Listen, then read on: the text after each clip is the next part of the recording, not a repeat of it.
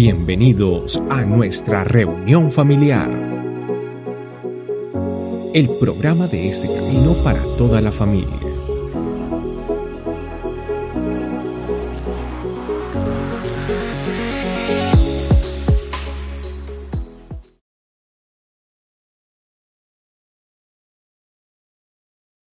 Bueno familia, hace 15 días exactamente estuvimos hablando Cristo mi roca 1 y estuvimos hablando de el viaje que los apóstoles hicieron solos en la barca y que Jesús luego les acompañó caminando sobre el mar, ¿recordamos? ¿Estamos recordando? Si usted eh, no, vio ese tema, pues lo invito, y usted que está en Facebook, bienvenido, y lo invito a que entonces busque en Facebook, eh, busque eh, la predicación del 12 de noviembre, y ahí la va a encontrar para que escuche la primera parte donde hablamos de Jesucristo caminando sobre el agua y cómo los apóstoles eh, se llenaron de miedo en un momento dado, luego como Pedro en un momento dado caminó, pero luego se, eh, cuando vio a Jesús, pero luego se concentró en el mar, en los problemas, en el viento, en las dificultades y terminó hundiéndose. Y el reclamo que Jesús le hizo es, ¿por qué dudaste? ¿Por qué falló tu fe? Y aunque la mayoría de los pasajes de la Biblia que vamos a ver hoy los tengo aquí, sin embargo yo le pido que si usted no tiene su aplicación, bájela y si no, pues ábrala, porque habrá alguno que otro pasaje que yo no le voy a, poner aquí y que sería bueno que usted lo tenga. Pero bueno, sin más, familia, quiero que arranquemos entonces a leer Mateo capítulo 7, los versículos 24 al 27 lo voy a leer en nueva traducción viviente. Dice, todo el que escucha mi enseñanza, está hablando Jesús, y la sigue es sabio, como la persona que construye su casa sobre una roca sólida. A ver, todo el que escucha mi enseñanza y qué? Y la sigue. O sea, ¿cuál es el secreto que está compartiéndonos aquí Jesús? Si le podemos llamar secreto. El que escucha la enseñanza de Dios y obedece lo que Dios le dice, ¿qué pasa? ¿Qué pasa con esa persona? Eso donde dice la sigue, eh, se refiere a obedece, o sea, la obedece, ¿ok? Ponga esa palabra para que le quede más fácil. El que escucha mi enseñanza y obedece es que sabio como la persona que construye su casa sobre una roca sólida. Aunque llueva cántaros y suban las aguas de la inundación y los vientos golpeen contra esa casa, no se vendrá abajo porque está construida sobre un lecho de roca. Sin embargo, el que oye mi enseñanza y no la obedece es como un necio, como la persona que construye su casa sobre la arena. Cuando vengan las lluvias y lleguen las inundaciones y los vientos golpeen contra esa casa, se derrumbará con un gran estruendo.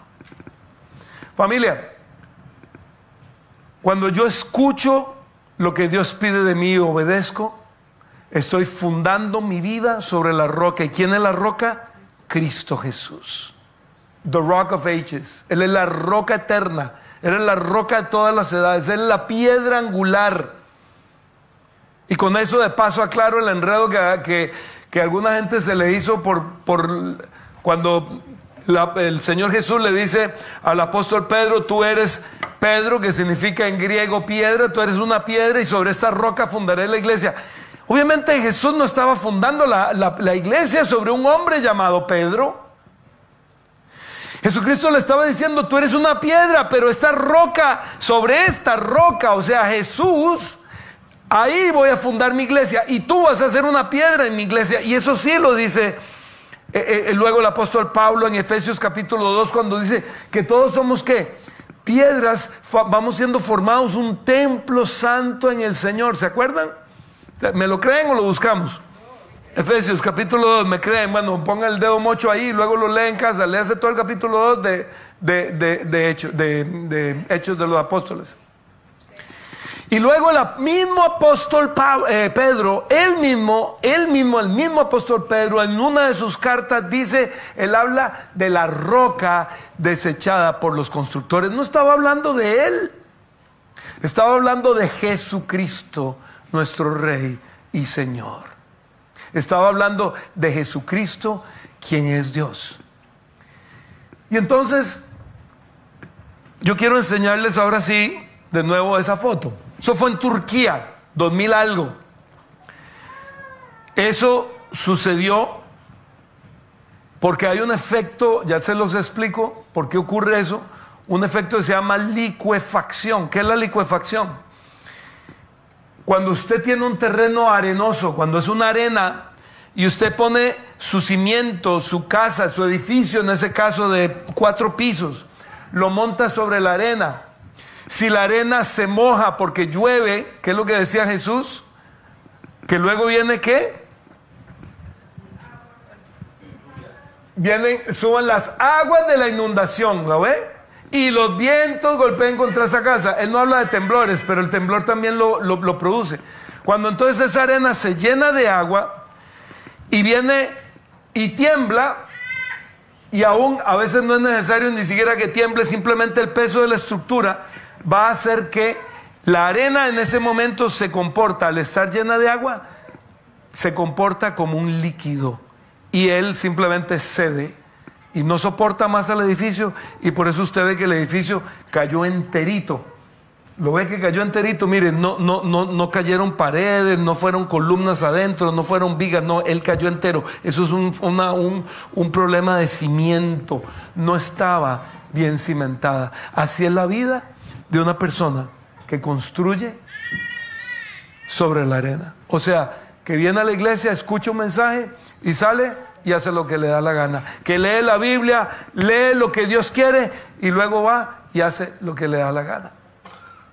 Y les traje un video, me van a disculpar, me van a disculpar la calidad, es el mejor que pude conseguir.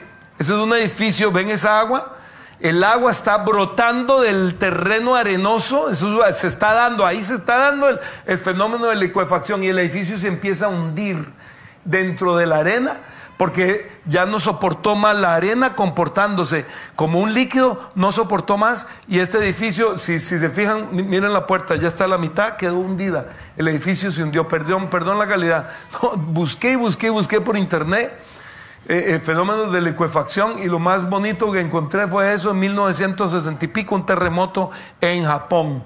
Ese, edificio estaba fundamentado sobre la arena y vino un terremoto y el edificio se hundió. ¿Cuál es la construcción que Jesucristo quiere que usted y yo hagamos?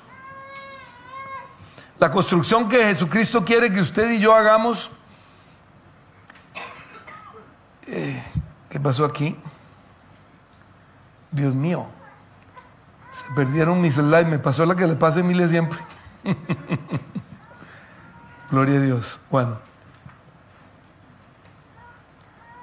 Carlos, no me diga que usted borró algo creyendo que estaba repetido. Solo dígame que no. Hay una parte que dice liquefacción. Después de liquefacción viene otra parte. ¿Qué dice? ¿Ah? No, pues entonces eso se borró porque no lo estoy viendo acá. Bueno, gloria a Dios. Por dicha, por dicha les dije que sacaran que sacaran la Biblia. No lo voy a regañar aquí en público, por eso fue el que creyó que estaba repetido y lo borró. No importa. Familia, vean. Sí, ¿verdad, Carlos? No importa, gloria a Dios. Por eso a veces de la tecnología nunca hay que fiarse. Bueno, no, les tenía una foto de una fundación sobre la roca. No sé si ustedes han pasado a veces en construcciones y han visto que hay algo que está como una, una, una especie de grúa que tiene como un martillo y sueltan un mazo y empieza a golpear una columna de, de, hierro. Eso se llaman pilotes. El objetivo de ese pilote es llegar a donde está, ¿sabe qué? La roca. Entonces, cuando el pilote llega a la roca, el edificio puede ponerse sobre el pilote porque el pilote se apoya ¿dónde? En la roca. Y cuando usted apoya un edificio en la roca, ese problema que acabamos de ver de esos edificios volcados, usted no lo va a tener. Bueno, ya no es que usted ya construya mal, pero en general no va a tener ese problema. Familia, ¿qué es construir sobre la roca? ¿Qué es? ¿A qué se refiere Jesús? Construya sobre la roca. Se refiere a escuchar su palabra y obedecer, claro. Pero ¿qué es construir sobre la roca? Ahora los voy a invitar entonces a que busquen Eh, vamos a abrir Efesios capítulo 6 y vamos a leer allí del 10 al 18, que son los slides que me borró Carlos.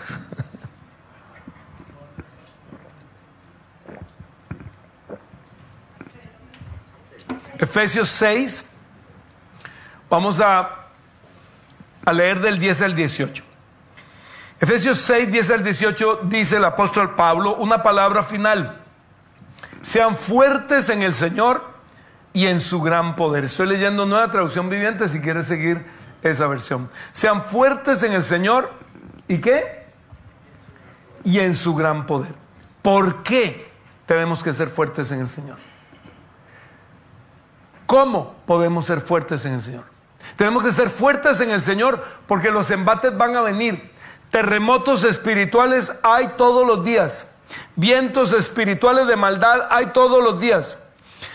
Deseos del enemigo de tumbarnos hay todos los días. ¿O me equivoco? No es lo que el apóstol Pablo nos habla justamente cuando nos habla de la guerra espiritual que ahorita de hecho lo vamos a ver, sigamos leyendo.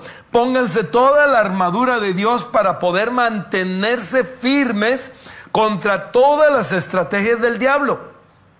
Y sigue diciendo, pues no luchamos contra enemigos de carne y hueso, sino contra gobernadores, dice, malignos y autoridades del mundo invisible, contra fuerzas poderosas de este mundo tenebroso y contra espíritus malignos en los lugares celestiales. ¿Contra qué estamos luchando familia? No es contra, la pelea no es contra el vecino, aunque déjeme decirle algo, aquí dice que no luchamos contra enemigos de carne y hueso. Es Ivancito, bienvenido, papá. Aunque no, perdón, perdón que haga un paréntesis. A los que no lo conocen, él es la voz de este camino. Ivancito es el que, el que hace la voz de entrada y de salida de los teasers de vitamina T en español. Ahorita te, doy el abrazo, Iván.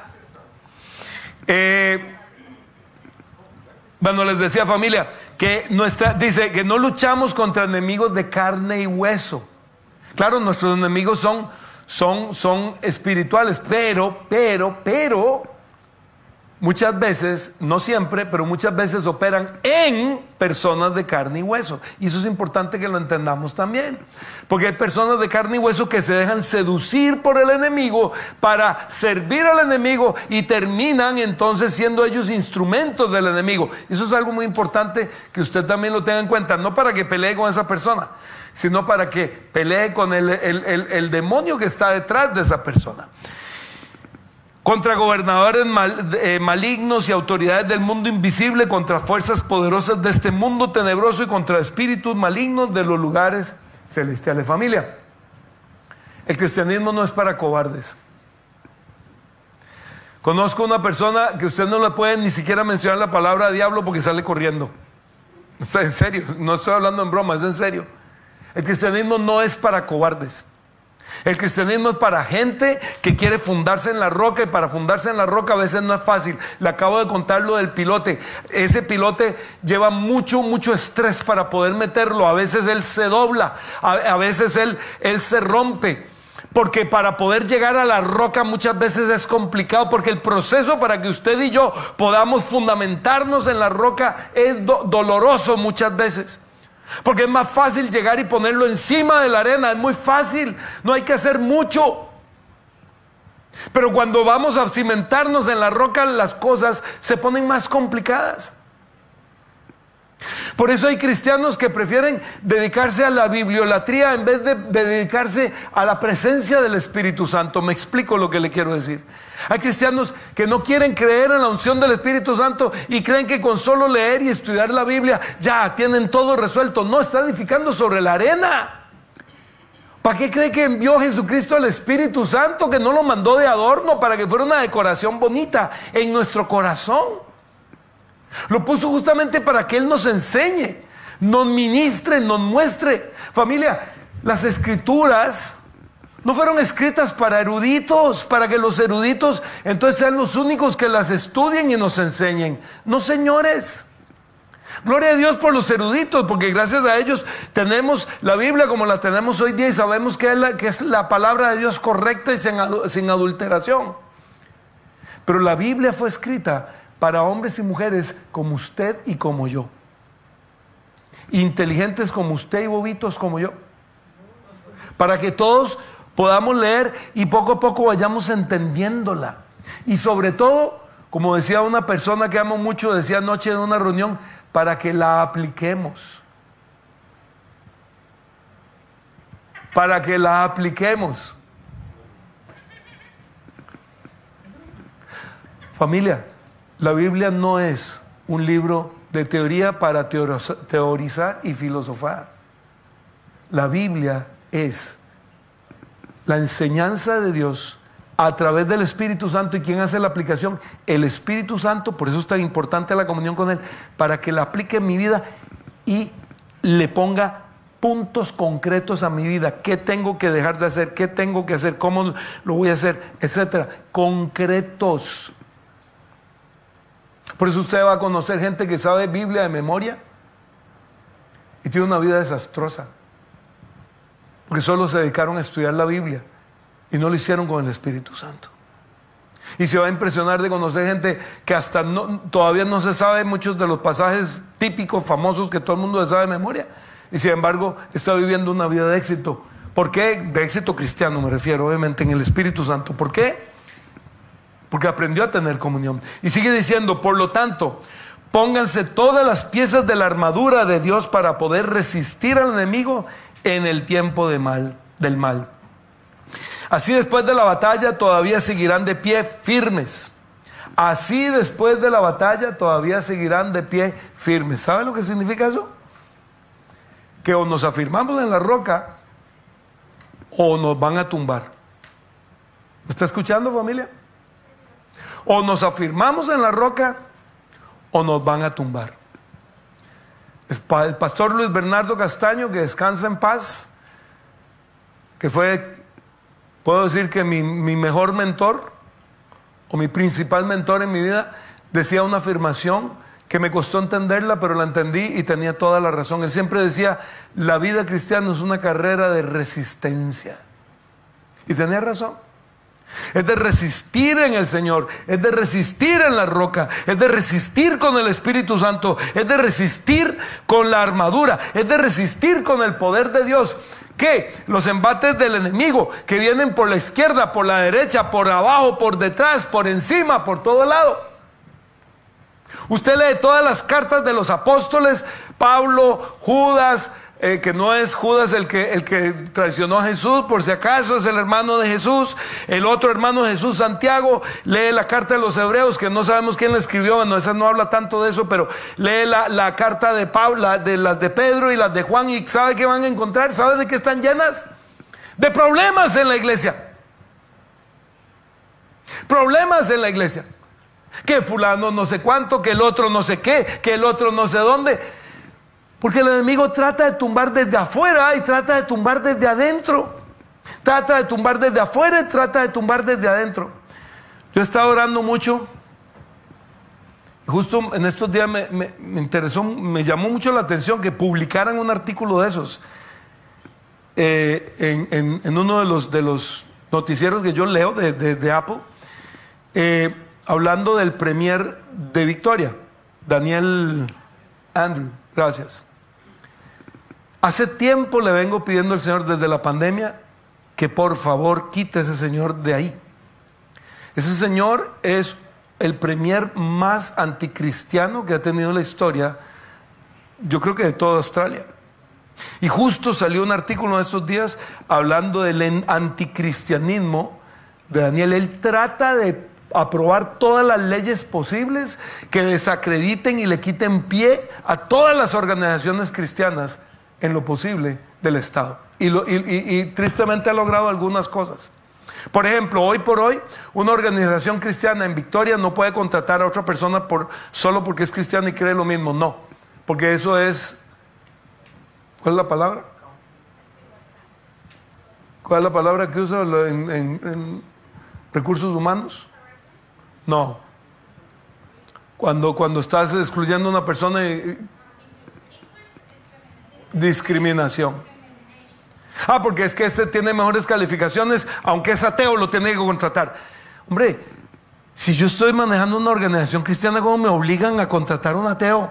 Y que si no lo contrato, entonces es discriminación, entonces es contra la ley. Y esa clase de leyes las están aprobando en el estado de Victoria, gracias a Daniel Andrews. Eso nunca se lo había dicho, pero ahí se lo dejo. Ore. Yo le he dicho, Señor, o, lo saca o, o sáquelo. Pero sáquelo, porque está estorbando. Está estorbando la obra de la iglesia de Jesucristo en, el estado de Victoria. Por el contrario, aquí critican al, a nuestro, a Perrotet. Y sin embargo, más bien ese tipo, usted sabe que ese tipo más bien es un cristiano eh, tradicional, pudiéramos decir, pero firme en, en ciertas convicciones. Gloria a Dios por eso. Pero bueno, sigue diciendo, Versículo 18. Oren en el Espíritu en todo momento y en toda ocasión. Manténganse alerta y sean persistentes en sus oraciones por todos los creyentes en todas partes. Si se da cuenta cómo hay que orar por todos los creyentes en todas partes? Por eso tenemos que orar por los creyentes, los, cientos de miles de, de creyentes que hay, que hay en el estado de Victoria y en todos los demás estados. Oren en el Espíritu con E mayúscula, que significa qué? Espíritu Santo. En todo momento y en toda ocasión manténgase alerta y seamos persistentes. Alerta, alerta. ¿Sabe qué es alerta? Despierto, ojos abiertos, orejas abiertas. Escuche, vea, oiga, presta atención. Ojo lo que está pasando, ojo lo que están diciendo. Ojo quien se está durmiendo por no estar alerta.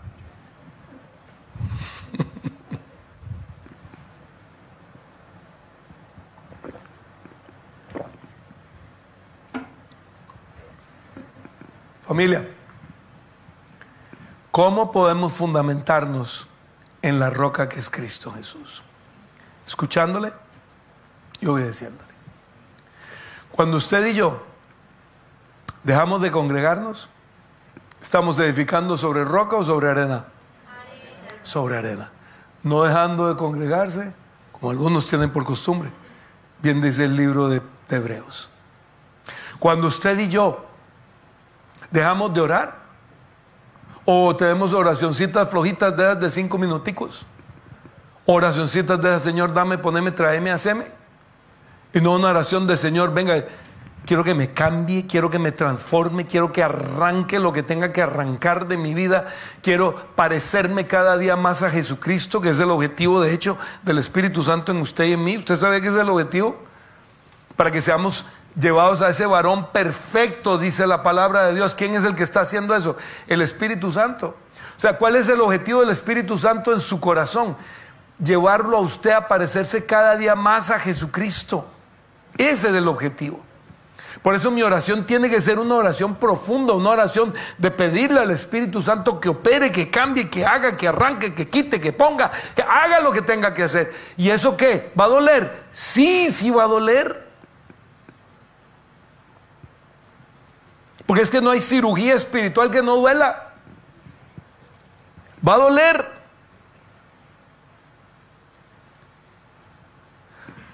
Por eso dice, para que habiendo acabado la batalla, estemos como firmes. Él quiere que estemos firmes habiendo acabado la batalla. Pero entonces me toca qué? Agarrarme del Señor. Poner mis pies en la roca que es Jesucristo y dejar que Él quebrantarme. De hecho, él, habla la roca para quebrantarme. Hay, hay un pasaje que habla de que o yo me quebranto sobre la roca o la roca me aplasta, dice la palabra de Dios. Interesante, ¿no? Yo no quiero ser aplastado por la roca. Quiero quebrantarme sobre la roca. Yo quiero que el Jesucristo, lo que me tenga que quebrantar, me quebrante. Lo que me tenga que cambiar, me cambie. Lo que me tenga que quitar, me quite. Lo que me tenga que poner, me ponga. Pero quiero parecerme cada día más a Él. Y quiero caminar sobre la roca y quiero estar fundamentado sobre la roca. Yo quiero que mi matrimonio esté fundamentado sobre la roca, que mis hijos y la educación para mis hijos esté fundamentada sobre la roca. Todo quiero que esté fundamentado sobre la roca. Que mi forma de actuar esté fundamentada sobre la roca. Por ejemplo, cuando usted nadie lo ve, ¿usted qué hace? Si usted hay cosas que usted hace que nadie lo ve y usted le daría vergüenza que yo aquí con el micrófono mostrara una foto y dijera lo que está haciendo, ¿Eso puede pasar en su vida? Si hay de eso en su vida, usted no está edificando sobre la roca, usted está edificando sobre la arena.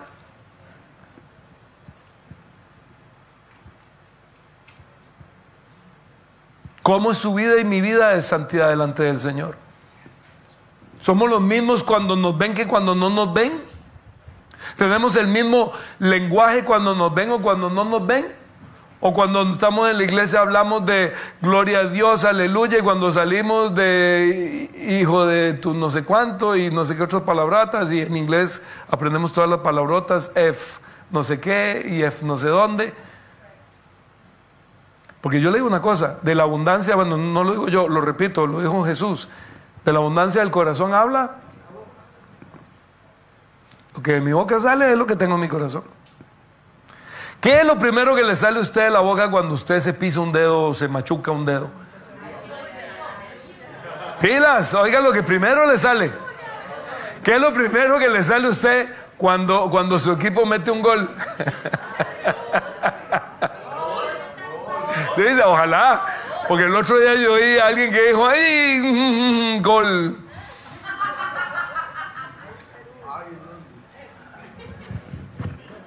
De la abundancia del corazón habla la boca. Familia, cuando usted ama a su hermano, usted está edificando sobre la roca o sobre la arena. Cuando usted guarda resentimiento y lo guarda y lo chinea y lo mima, hay resentimiento, quédate un ratico más, venga, hágase más grande. Usted está edificando sobre la roca o sobre la arena. Cuando usted miente, ¿está edificando sobre la roca o sobre la arena?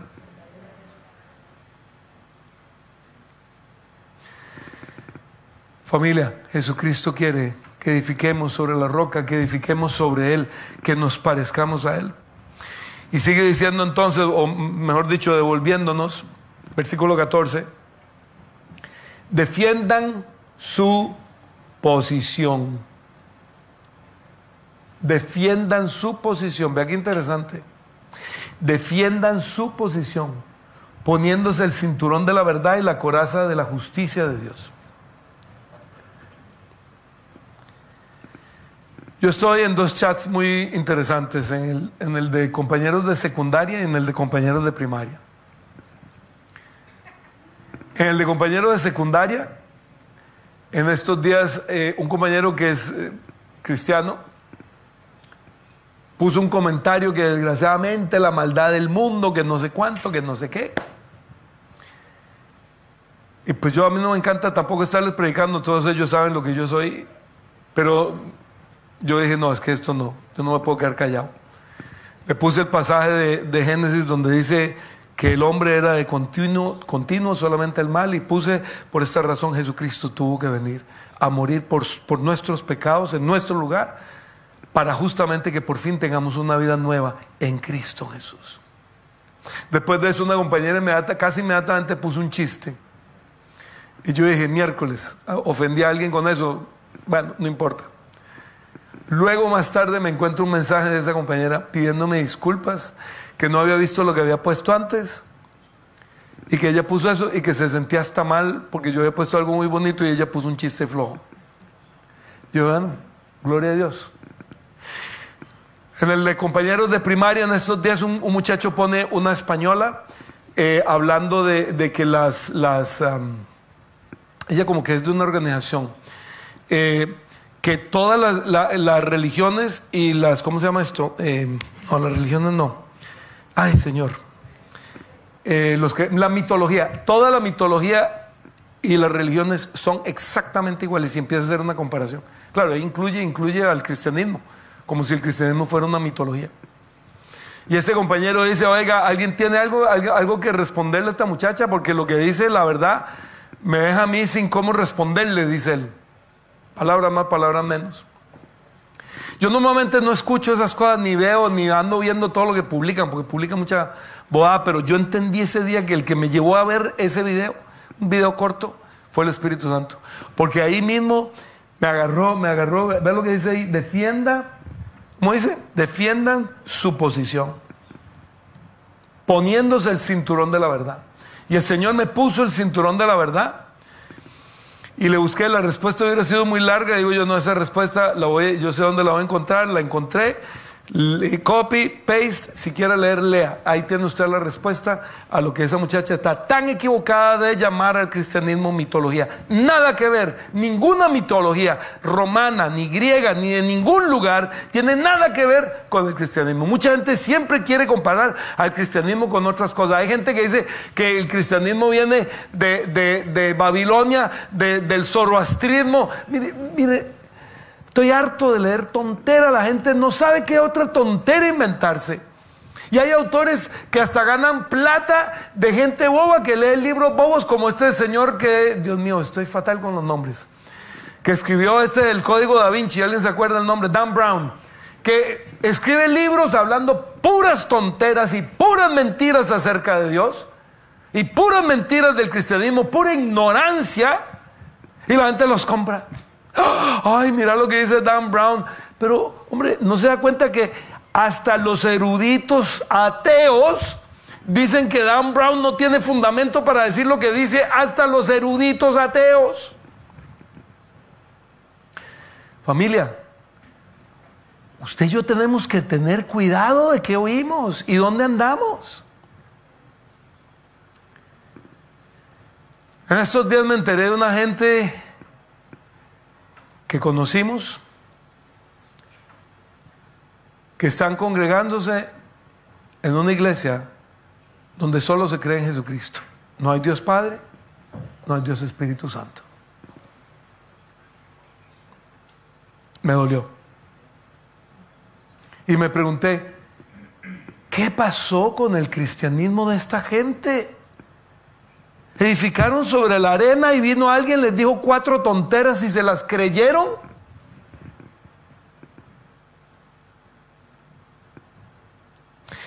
Y entendí algo.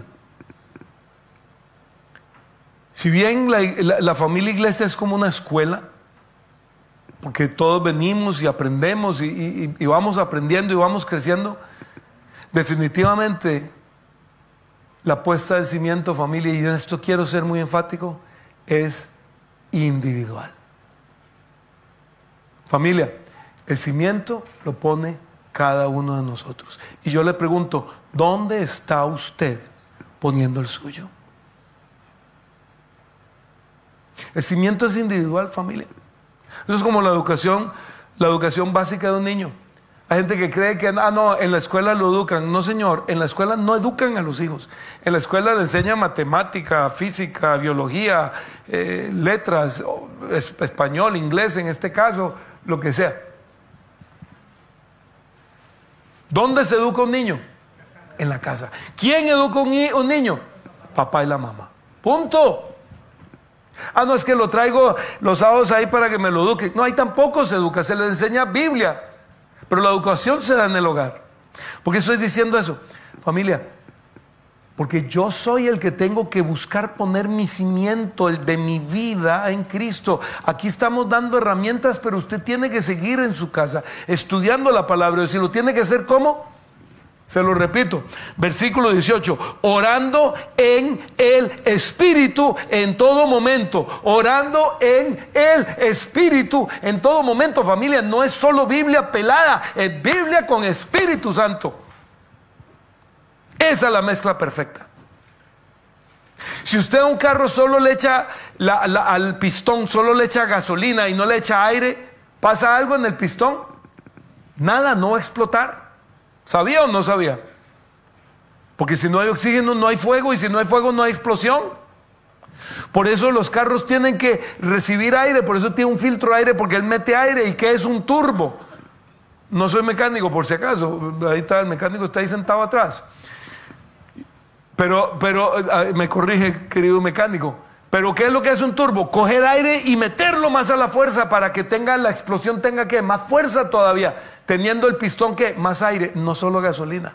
Cuando usted junta el aire con la gasolina que tiene usted en un pistón, una explosión que mueve el carro. Cuando usted junta la Biblia con la oración, repito, versículo 18, oren en el Espíritu, con la oración en el Espíritu, o sea, en lo sobrenatural del Espíritu y la, y la Biblia y lo junto que tengo, poder de Dios, explosión de Dios. Ahí se manifiesta el poder de Dios. Ahí está la presencia de Dios. Y ahí estoy edificando sobre la roca. Entonces dice, defienda su posición, póngase el cinturón de la verdad y la coraza de la justicia de Dios. La justicia de Dios puede entenderse de dos maneras. La coraza de la justicia. O protegerme con la justificación que ya Jesucristo hizo por mí en la cruz, o también se refiere a la justicia que yo ahora en Cristo tengo que vivir, o sea, la santidad, cumpliendo la justicia de Dios. ¿Y, que me habla antes de la verdad? Pues ¿quién es la verdad? ¿Quién es el camino, la verdad y la vida? Cristo. ¿Y dónde encuentro la verdad? Pues en su palabra. Entonces me pongo el cinturón de la verdad, me pongo la coraza de justicia, defiendo mi posición, luego sigue diciendo 15, pónganse como estar, perdón, pónganse como calzado la paz, que proviene de la buena noticia a fin de estar completamente preparados. ¿Recuerdan cuál es la palabra buena noticia en hebreo? Eso lo hemos visto muchas veces. ¿Se acuerdan cómo es? Evangelión. De ahí viene la palabra qué? Evangelio. O sea, ¿qué es lo que nos está diciendo entonces el apóstol Pablo aquí? Defiendan su posición, eh, perdón, pónganse su calzado, el calzado de la paz, que proviene de el Evangelio a fin de estar completamente preparados. El Señor quiere que usted y yo andemos con la paz de Él, predicando el Evangelio. Predicando el Evangelio. Predicando el Evangelio de Jesucristo predicando la buena noticia. Versículo 16. Además de todo esto, levanten el escudo de la fe para detener las flechas encendidas del chamuco. Versión eh, eh, Valera. ¿No? Levanten el escudo de la fe. ¿Hay flechas encendidas del enemigo? Ahí están. Y ojo, no son solo flechas, son flechas encendidas. ¿Si está entendiendo lo que dice? La flecha solamente penetra donde sea que vaya a penetrar. Si en la carne, en la carne. Si en la madera, en la madera. Pero si está encendida, cuando penetra en la madera, ¿qué hace? La incendia. Y si está, la penetra a uno, ¿qué hace? Me quema. Además del hueco, me quema.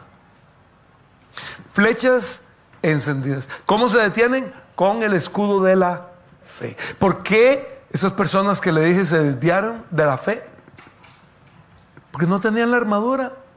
Porque nada más se quedan callados, no estudian las escrituras con la, la con la, ¿cómo se llama? Con eh, orando en el Espíritu, no hacen la mezcla, no están juntos, no juntan esas dos cosas y entonces cualquiera viene y les dice, ah, crean en nada y todo, ah, ah, no familia, no, no. Dice que el apóstol, los apóstoles andaban predicando en el libro de Hechos, dice que andaban predicando en diferentes lugares y abriendo y fundando iglesias, plantando iglesias. Y habla de un pueblo que eran, que todo lo que les decían, ellos iban y revisaban, y revisaban en las escrituras. La gente de ese lugar tenía dos características. Fundaba sobre la roca, quería revisar las escrituras y tenían plata. ¿Por qué tenían plata? Porque tenían escrituras. En esa época eso era carísimo. Esos rollos eran carísimos. Los rollos de, la, de la, ley eran carísimos porque eso, eso eran copistas que los hacían, eso eran súper caros. Para tenerlos, eso había que pagar mucho dinero. O probablemente iban a, la sinagoga y los consultaban los de ahí. Los, los, de la sinagoga eran públicos. Pero ellos leían, leían, ah, mira lo que dice Pablo es cierto, mira lo que dice Pedro es cierto, mira lo que dice Silas es cierto, mira lo que dice no sé quién es cierto. Familia, yo no puedo tragar grueso. Yo tengo que aprender a juntar el estudio de la Biblia con la oración que en el Espíritu. Y sigue diciendo, pónganse la salvación como casco y tomen la espada del Espíritu, otra vez en mayúscula, o sea, Espíritu Santo, la cual es la palabra de Dios. ¿Por qué la salvación como casco? Muy interesante. ¿Dónde le pone el casco? ¿Y qué hay en la cabeza? Pensamientos. Claro, porque el diablo va a tratar de implantar ideas equivocadas en la mente del cristiano. Y va a tratar de mentirme y engañarme, y va a tratar de enseñarme como, verdad mentiras, y va a tratar de hacer muchas cosas. Por eso yo tengo que, con la salvación de Jesucristo, cubrir mi, mi, mi cabeza entendiendo todo el plan de salvación de Jesucristo. Para que no me vengan luego a echar cuento acerca de Jesucristo. Y le voy a decir algo más. Yo siempre les he dicho aquí que Jesucristo cuando vino a la tierra hace dos mil años, que justamente estamos para celebrar Navidad cuando Él vino, vino 100% hombre. ¿Cierto? Se los he dicho muchas veces. ¿Cómo puedo yo probarles que Él vino 100% hombre? En la Biblia. ¿Alguien tiene algún pasaje? Sí, pero igual pudo haber nacido con divinidad. Hay dos pasajes. Bueno, por, por un lado el apóstol Pablo dice que él dejó su divinidad en Filipenses. Primer, primer indicio. Pero la segunda, usted, yo le hago una pregunta. ¿Dios necesita aprender algo? ¿Sí o no? ¿Sí o no? Él es todopoderoso. Él conoce todo, él sabe todo. ¿Él necesita aprender algo? ¿Ok? Ahora la Biblia. Usted es el que está dudando, yo no he dicho nada. Ahora la Biblia en Hebreos, Hebreos capítulo 5. Dios no necesita aprender nada. Pero Jesucristo siendo hombre, 100% hombre, sí tuvo que aprender. Hebreos 5, versículo 8. Aunque era hijo de Dios, y por lo tanto era Dios también, Jesús aprendió obediencia por las cosas que sufrió. De ese modo Dios lo hizo apto para ser el sumo sacerdote perfecto y Jesús llegó a ser la fuente de salvación eterna para todos los que lo obedecen. ¿Vio qué interesante? Como él era hombre, él tuvo que aprender a obedecer. ¿Dios tiene que obedecerle a alguien? Pero Jesús hecho hombre le tocó que obedecer. ¿Obedecer a quién? A Dios Padre y a Dios Espíritu Santo, que siempre fueron los que lo dirigieron.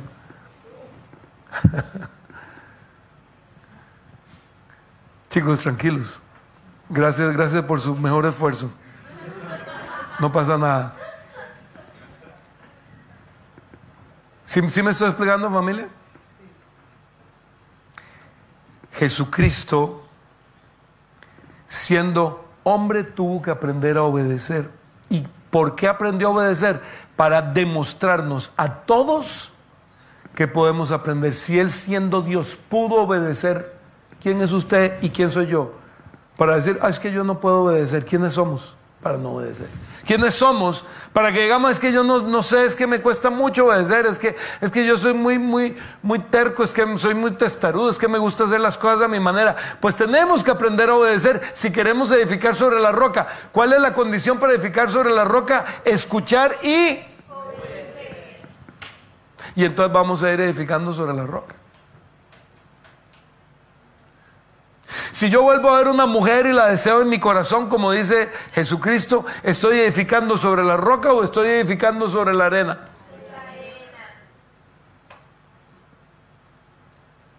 Si yo me fui con mis amigotes y me pasé de tragos porque me dieron mucho trago, ¿estoy edificando sobre la roca o estoy edificando sobre la arena?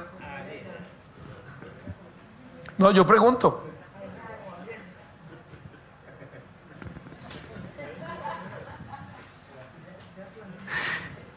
Si yo estoy estudiando aquí un tema, ¿qué debería yo llegar a hacer a la casa? Repasarlo, buscar pasajes de la Biblia, comprobarlo, ampliarlo inclusive. ¿Por qué no? Y el día de mañana usted puede venir a decirme, vea Tony, mire, este pasaje, vea qué interesante de lo que usted está hablando, mire, y esto amplía más. Gloria a Dios, qué rico. Estamos todos aprendiendo juntos. Familia, cuando usted y yo edifiquemos sobre la roca y dejemos de edificar sobre la arena, vamos a ver el poder de Dios sobrenatural. Yo sé que lo estamos viendo, pero lo vamos a ver más. Y lo vamos a ver con más fuerza. Y vamos a ver el poder de Dios moviéndose todavía más. ¿Por qué? Porque estamos edificando sobre la roca. ¿Por qué? Porque estamos poniendo la coraza de justicia, porque estamos poniendo el escudo de la fe, porque estamos poniendo el casco de la salvación, porque estamos poniendo el, el calzado del Evangelio. O sea, porque estamos caminando y sosteniéndonos para llegar a qué? A lo que dice el versículo 18. Oren en el Espíritu en todo momento, en toda ocasión, manténganse alerta y persistan en sus oraciones por todos los creyentes en todas partes. Pero antes de eso, ¿dónde está? 11. Póngase toda la armadura de Dios para poder mantenerse firmes contra todas las estrategias del diablo. Y vea lo que dice en el 18 otra vez, y sean persistentes en sus oraciones. ¿Sabe lo que significa ser persistente en la oración? ¿Ya oró? ¿Sí oró? ¿Vuelve a orar? ¿Ya volvió a orar? Sigue orando. Cuando usted y yo tenemos un día muy ocupado, normalmente ¿qué hacemos? No hay tiempo para orar. Así es que, venga, arranco ya. Qué error más grande. Cuando más ocupados estamos, cuando más deberíamos orar. Porque es cuando más necesitamos la ayuda sobrenatural. Eso estoy hablando, repito, oraciones de cinco minuticos. Oraciones ahí en el tren o en el bus. Señor, bendíceme. Gracias, Señor. Hoy, Señor, ah, y toma este problema en mis manos. ¿Cómo se concentra uno en un bus orando? Saque su rato. Yo lo invito otra vez, los he invitado muchas veces. Dígale Espíritu Santo, despiérteme a la hora que usted quiera que, que yo ore. Y sorpréndase. No, me, no, no se enoje conmigo cuando el Espíritu Santo lo despierta a la una. ¿ah? Pero eso sí, lo despierta a la una, levántese. Y vaya, tenga un rato con el Señor. Hace mucho tiempo yo no uso alarma para despertarme. Dígale, Espíritu Santo, despiérteme. La hora que usted quiera, usted decide. 12, 1, 2, 3, up to you. Pero eso sí me despierta y no es, ah, ¿en serio, Señor? No, pero hoy no, Señor. No, levántese. Y ore, persista, persista, insista y no desista. Y veamos la gloria de Dios. Familia, quiero que volvamos a cantar la canción, pero antes de eso quiero que oremos. Porque quiero que entendamos lo que es cimentar sobre la roca. Cimentar sobre la roca es entonces escuchar y obedecer, escuchar y aplicar, ¿cierto, Juan David? Apliquemos. Cuando estudia la palabra, aplique. Cuando estudia, cuando está orando, escuche al Señor, porque Él habla. El Señor habla. Usted y yo a veces tenemos sordera espiritual y por eso nos cuesta escucharlo. Pero Él habla y quiere hablar y sigue hablando. ¿No es lo que dice el libro de Apocalipsis siete veces? Siete veces le dice, escucha lo que el Espíritu Santo le dice a las iglesias. ¿Lo dice o no lo dice? Apocalipsis capítulo 2 y capítulo 3. Siete veces dice que el Espíritu Santo le habla a la iglesia. ¿Y cuál es la iglesia? Todos nosotros. Él nos está hablando. Y Él quiere seguir hablando. Y Él quiere que usted y yo aprendamos a escucharle. Pero ¿sabe por qué a veces no lo escuchamos? Porque estamos ocupados. ¿Cuál es la mayor queja de las esposas? Que el esposo no, no las escucha. ¿Me equivoco o no? A ver, si las mujeres no, no dicen nada, entonces no hablo más del tema. ¿Sí? ¿Sí es cierto? A ver, no, le tenga miedo a Juan David. Juan David, no, no la. Venga, quítele el codo de ahí. ¿Verdad que sí? Es la queja. ¿Y sabe por qué? ¿Sabe por qué? Porque al hombre le cuesta concentrarse en varias cosas a la vez. Y por eso si usted ve que su marido está haciendo algo y usted quiere que le preste atención, asegúrese que deje de hacerlo si quiere que le preste atención. Si está licuando, si está eh, eh, en el televisor, si está leyendo, si está enviando un mensaje y usted le habla, es como si no le hubiera dicho nada. Él estaba en otra cosa. Pero cuando la persona, no, cuando el caballero suyo no está haciendo nada y le puede ver a los ojos, ahora sí háblele, ya, ahora sí estás aquí, por si acaso asegúrese, ¿cómo te llamas? ¿Qué fecha naciste? ¿Cuál es tu número de identificación? Y si le responde todo bien, dígale ahora sí, escuche y sea concreta, por favor, concreta. ¡Ay, Dios! Dígaselo, dígaselo en 30 segundos, no tiene que durar 30 minutos porque ahí entonces uno se pierde otra vez.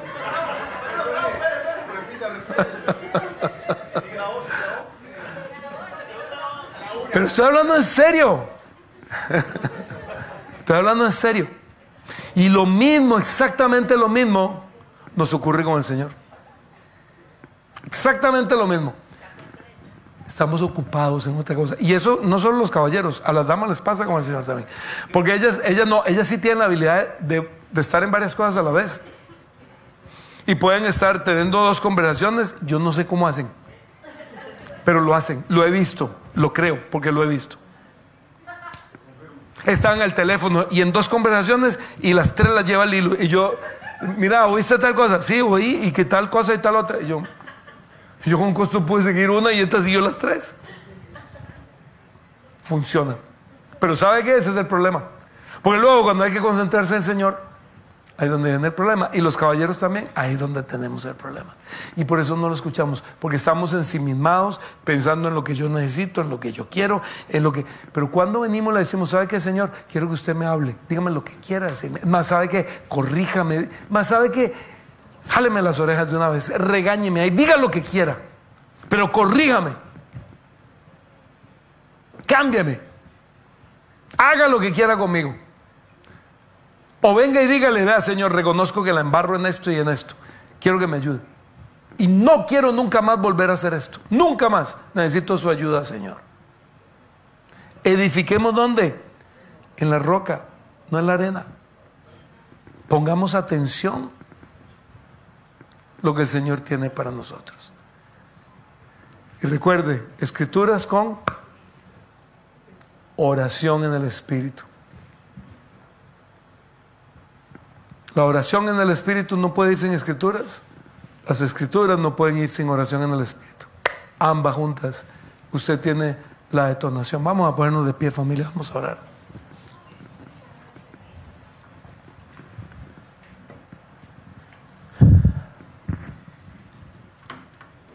Yo quiero que ahí donde está, usted le diga al Señor,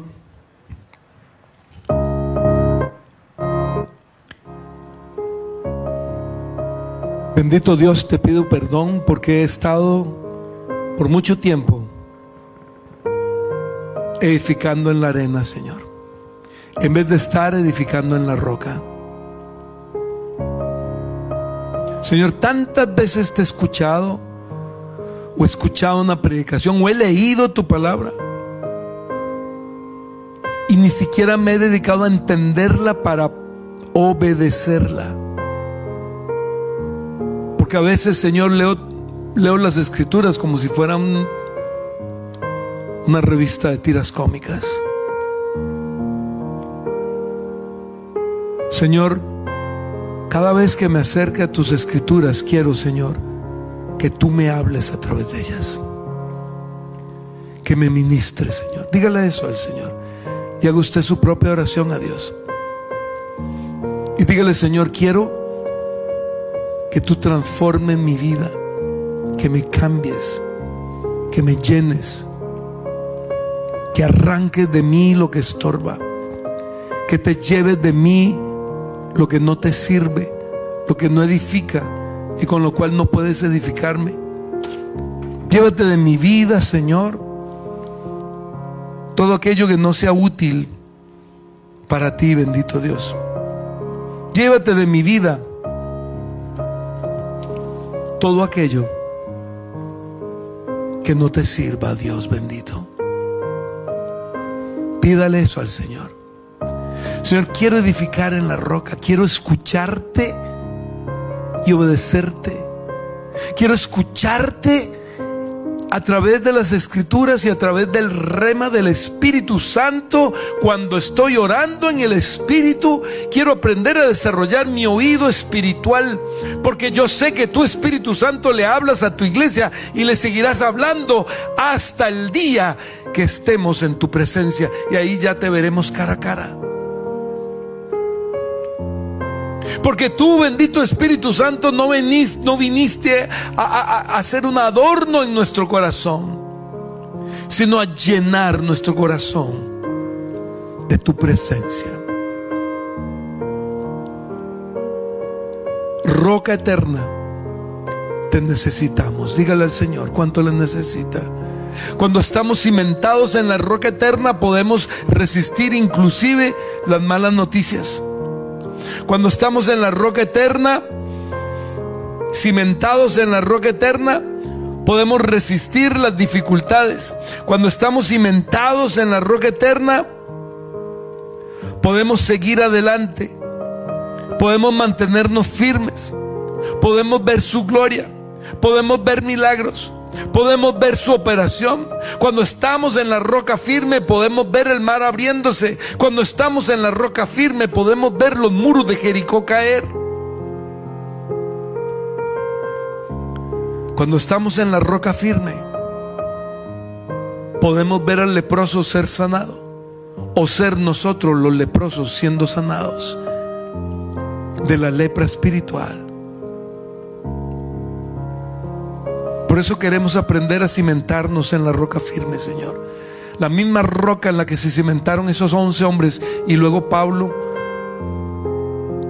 el abortivo como se autodenominaba él mismo, esos doce apóstoles, cimentados en la roca que es Cristo, para fundar en Cristo su iglesia y traerla hasta el día de hoy, año 2022. Y aquí está viva y presente la iglesia de Jesucristo en el mundo.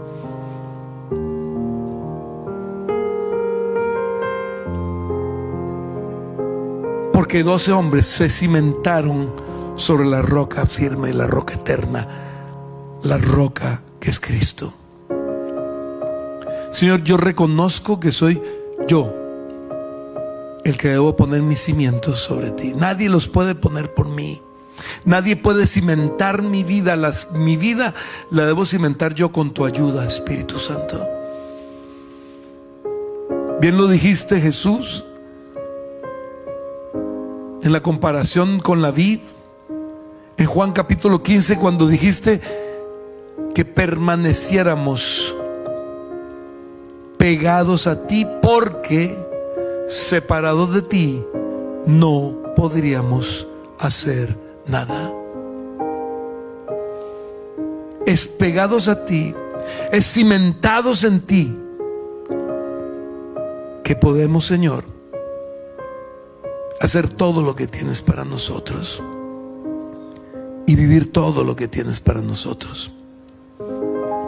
Por eso hoy venimos, Señor. Yo creo que usted levante sus manos ahí donde esté, de pie, de rodillas o como esté, y le diga, bendito Espíritu Santo estoy orándote a ti, pidiéndote, cámbiame Señor. Llévate lo que estorba de mi vida. Trae, Señor, lo que tú necesitas poner en mi vida. Arranca lo que estorba. Cámbiame. Quiero parecerme a Cristo cada día, Señor.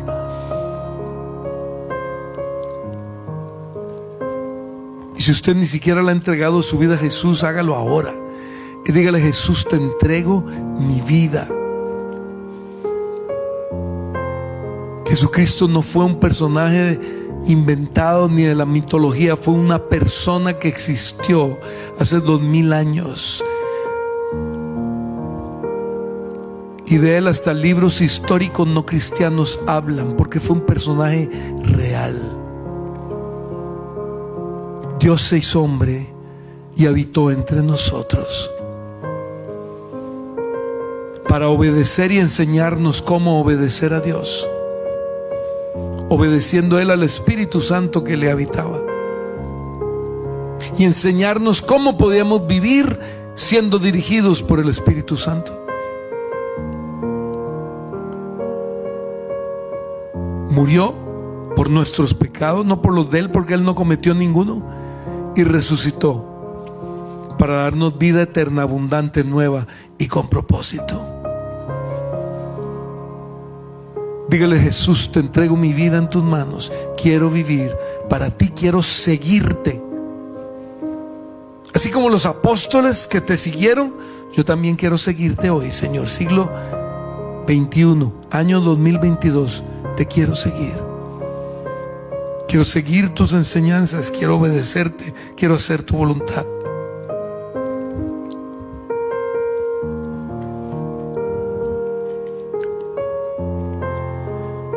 Deseche hoy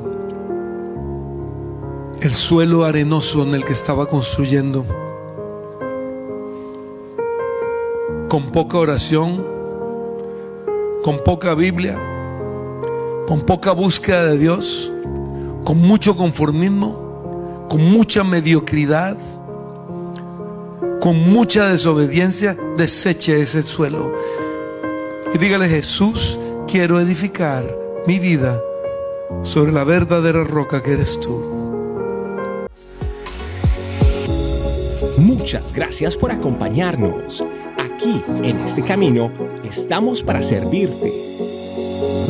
Suscríbete a nuestro canal y déjanos tu comentario. Recuerda, somos este camino, tu familia iglesia.